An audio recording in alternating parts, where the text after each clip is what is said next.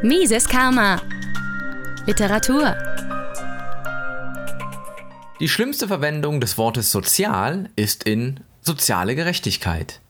Von Friedrich August von Hayek aus Die verhängnisvolle Anmaßung, die Irrtümer des Sozialismus, erschienen 1988, erhältlich in der deutschen Übersetzung von Monika Streisler im Mohr-Siebeck Verlag. Seine bei weitem schlimmste Verwendung findet das Wort sozial, das ohnehin jedem Wort, dem es vorangestellt wird, ganz und gar seinen Sinn nimmt, in der fast weltweit gebrauchten sozialen Gerechtigkeit.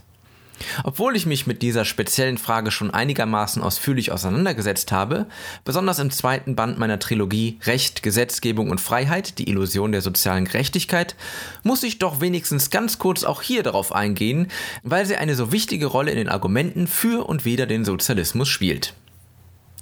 Die Wendung soziale Gerechtigkeit ist, wie ein hochangesehener Mann mit mehr Mut als ich schon vor langer Zeit rundheraus sagte, nichts weiter als semantischer Betrug aus demselben Stall wie die Volksdemokratie.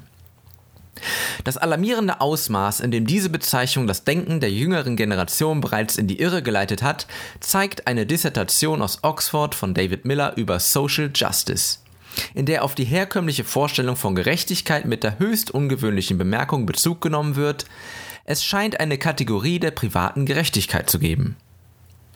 Ich konnte auch schon die Bemerkung lesen, sozial beziehe sich auf alles, was Einkommensunterschiede vermindere oder beseitige. Aber warum sollte derartiges Handeln sozial sein?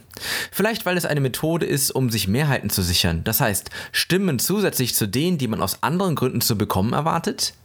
Das dürfte zutreffen, aber es heißt natürlich auch, dass jede Ermahnung an uns, sozial zu sein, eine Aufforderung zu einem weiteren Schritt in Richtung der sozialen Gerechtigkeit des Sozialismus ist.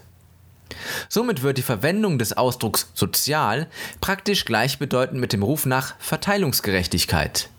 Dieser verträgt sich freiwillig nicht mit einer Wettbewerbsordnung und mit dem Wachstum oder auch nur der Erhaltung von Bevölkerungszahl und Wohlstand. Durch solche Irrtümer sind die Menschen also so weit gekommen, das als sozial zu bezeichnen, was schlechthin das Haupthindernis für die Erhaltung der Gesellschaft ist. Statt sozial sollte es in Wirklichkeit antisozial heißen. Es ist wahrscheinlich richtig, dass die Menschen mit ihrer wirtschaftlichen Situation zufriedener wären, wenn sie den Eindruck hätten, die relativen Positionen der Einzelnen seien gerecht. Aber die ganze Vorstellung einer Verteilungsgerechtigkeit, dass jeder Einzelne das bekommen sollte, was er moralisch verdient, ist in der erweiterten Ordnung menschlichen Zusammenwirkungs, der Katalaxie, sinnlos. Denn das verfügbare Produkt, seine Größe, ja schlechthin sein Vorhandensein, hängt von einer in gewisser Hinsicht moralisch indifferenten Methode der Verteilung seiner Einzelteile ab. Aus schon erörterten Gründen lässt sich moralisches Verhalten nicht objektiv bestimmen und in jedem Fall setzt die Anpassung des größeren Ganzen an erst zu ermittelnde Tatsachen voraus, dass wir uns mit dem Satz einverstanden erklären, Erfolg basiert auf Ergebnissen, nicht auf Motiven. Jedes erweiterte System der Zusammenarbeit muss sich fortlaufend den Veränderungen seiner natürlichen Umgebung anpassen. Dazu gehören Leben, Gesundheit und Kräfte seiner Mitglieder.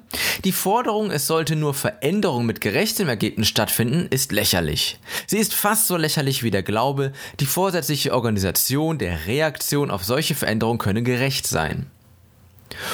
Ohne Ungleichheit, die weder durch vorsätzliche moralische Bewertung beeinflusst wird, noch mit solchen vereinbar wäre, hätte die Menschheit weder jemals ihre gegenwärtige Größe erreichen können, noch könnte sie diese heute bewahren. Leistung wird die Chancen des Einzelnen natürlich verbessern, kann allein jedoch keine Ergebnisse sichern. Der Neid derjenigen, die sich genauso bemüht haben, ist zwar durchaus verständlich, wirkt sich aber gegen das Allgemeininteresse aus. Wenn also das Allgemeininteresse wirklich unser Interesse ist, so dürfen wir diesem nur allzu menschlichen instinktiven Hang nicht nachgeben, sondern müssen vielmehr dem Marktmechanismus die Bestimmung der Belohnung überlassen.